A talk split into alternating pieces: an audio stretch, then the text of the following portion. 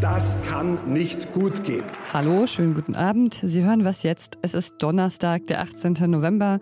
Ich bin Pia Rauschenberger und ich habe mich heute gefragt, kann das gut gehen? Können wir die Pandemie mit dem Infektionsschutzgesetz bewältigen? Die Antwort eines CSU-Abgeordneten haben Sie bereits gehört. Wir haben hier gleich noch mehr Antworten für Sie. Der Redaktionsschluss für diesen Podcast ist 16 Uhr. Im Bundestag wurde heute über den Umgang mit der Corona-Pandemie und über das neue Infektionsschutzgesetz debattiert. Die Parteien der Ampelfraktion haben die Änderungen des Gesetzes vorgeschlagen. Der Bundestag hat sie dann auch beschlossen. In der Podcast-Folge von heute Morgen hat Tilman Steffen ja schon ausführlicher von den Inhalten des Gesetzentwurfs gesprochen.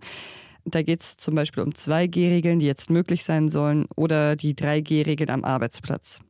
Es soll allerdings auch vieles nicht mehr möglich sein keine Ausgangssperren und flächendeckenden Schließungen der Gastronomie mehr.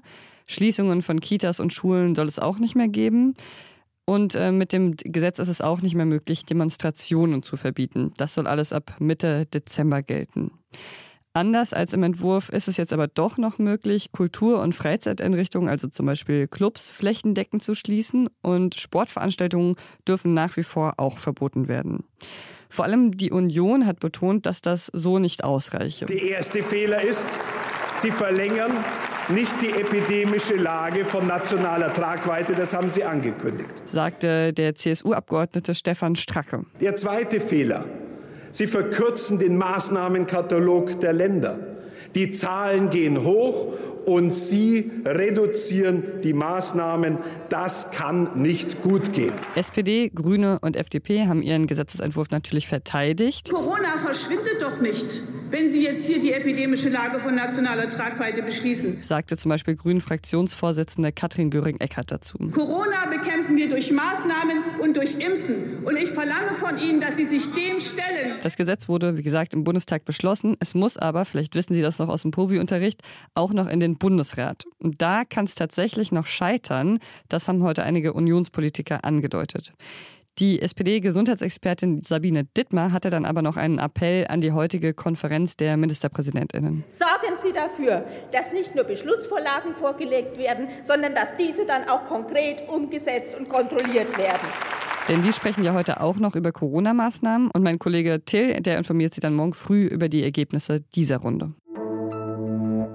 Meine Frage für diese Podcast-Folge war ja, ob das gut gehen kann. Reichen die neuen Regeln aus, um das Infektionsgeschehen, die vierte Welle zu brechen oder brauchen wir mehr oder andere? In anderen europäischen Staaten gibt es ja zum Beispiel die Impfpflicht für Gesundheitspersonal oder andere Berufsgruppen.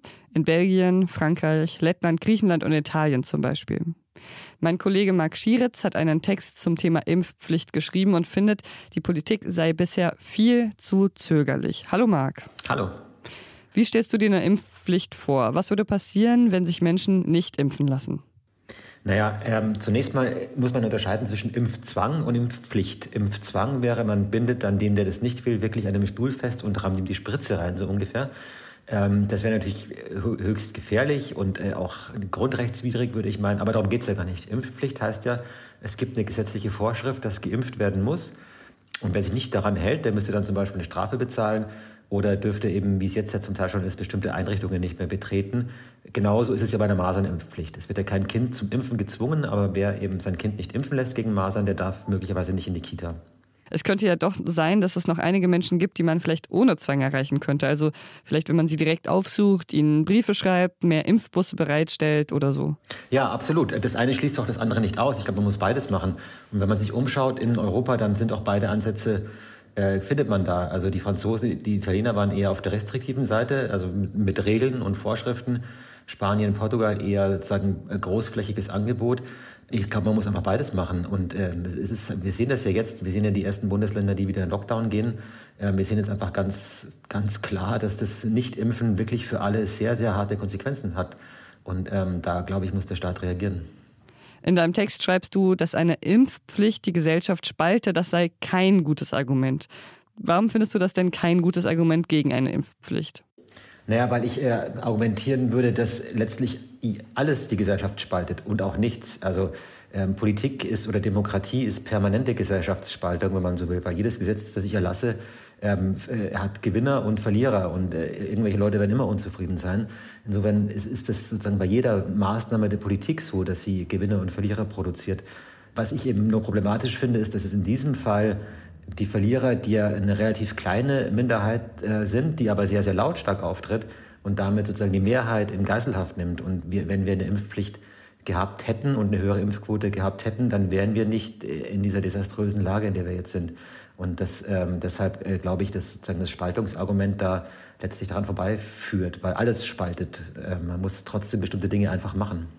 Lenkt so eine Impfpflicht äh, den Blick nicht auch ein bisschen zu sehr auf die Ungeimpften? Es ist ja nicht nur eine Pandemie der Ungeimpften. Das hat neulich ja auch nochmal der Virologe Christian Drosten gesagt. Geimpfte tragen ja auch dazu bei. Ja, absolut. Also das ist ja immer eine Frage, wie weit man gehen muss. Also zunächst mal muss das Anliegen sein, dass, dass sich möglichst viele impfen. So, dann wird man vielleicht sehen, dass das in der jetzigen Lage nicht ausreicht und dann weitere Regeln einführen müssen, wie ähm, Kontaktbeschränkungen und sowas.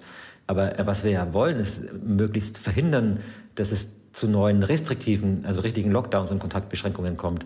Und da ist halt die Impfung, einfach die Immunisierung ähm, ein Weg dahin. Ob es dann am Ende reicht, das wird man sehen. Aber auf jeden Fall trägt es ganz entschieden dazu bei, dass wir einen harten Lockdown vielleicht verhindern können. Danke, Marc. Ja, danke. Die Ständige Impfkommission, kurz STIKO, hat gesprochen. Sie empfiehlt, alle Menschen in Deutschland über 18 sollen sich boostern lassen. Und nicht nur das, es soll flexibel gehalten werden, wann die Auffrischungsimpfung kommt. In der Regel solle die dritte Impfung sechs Monate nach der zweiten erfolgen.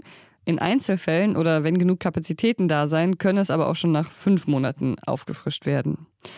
Aber das ist bisher nur ein Beschlussentwurf und noch keine finale Empfehlung. Offiziell gilt also immer noch die Empfehlung ab 70 Jahren oder bestimmte Risikogruppen zu boostern.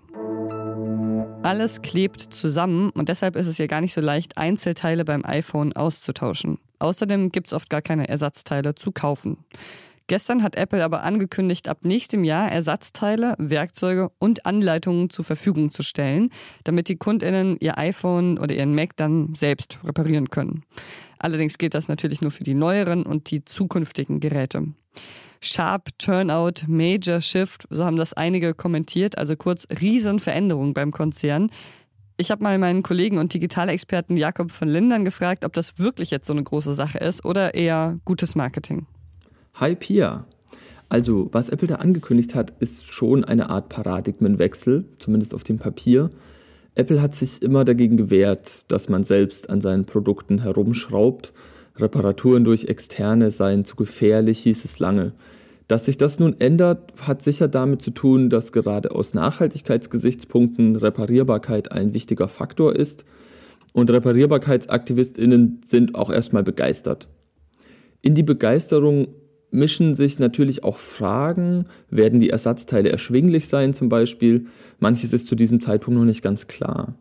Man kann schon vermuten, dass Apple solche Dinge auch macht, weil Kundinnen das gut finden und vielleicht auch ein bisschen, weil in der EU und in den USA schon über Gesetze nachgedacht wird, die ein Recht auf Reparierbarkeit festschreiben könnten. Andererseits muss man schon sagen, dass Apple zuletzt einige Nachhaltigkeitsinitiativen umsetzt und auf den Weg bringt, die schon sehr ernst gemeint wirken. Was noch? Was piepst denn da? Es ist der Vogel des Jahres. Herzlichen Glückwunsch, lieber Wiedehopf. Du hast nicht nur einen sehr schönen, klaren Ruf mit einem guten Rhythmus, wie ich finde, du hast auch ein schönes Gewand. Deine irokesenhafte Federnhaube auf deinem Kopf bringt so ein bisschen Punk in die hiesige Vogelwelt. Und wenn du fliegst, legt die sich im Fahrtwind nach hinten. Das sieht besonders gut aus. Also gönn dir heute ein paar Käfer, Grillen, Heuschrecken oder zur Feier des Tages vielleicht auch mal eine Spinne oder eine kleine Eidechse. Und das war's für heute mit Was jetzt? Morgen früh hören Sie hier, wie gesagt, meinen Kollegen Till mit den Ergebnissen der Runde der MinisterpräsidentInnen. Und falls Sie zwischendurch Fragen haben, dann schicken Sie die gerne an wasjetzt.zeit.de. Ich bin Pia Rauschenberger. Machen Sie es gut. Ich freue mich auf jeden Fall schon drauf, mein iPhone das erste Mal mit hochoffizieller Erlaubnis vom Hersteller aufzuschrauben.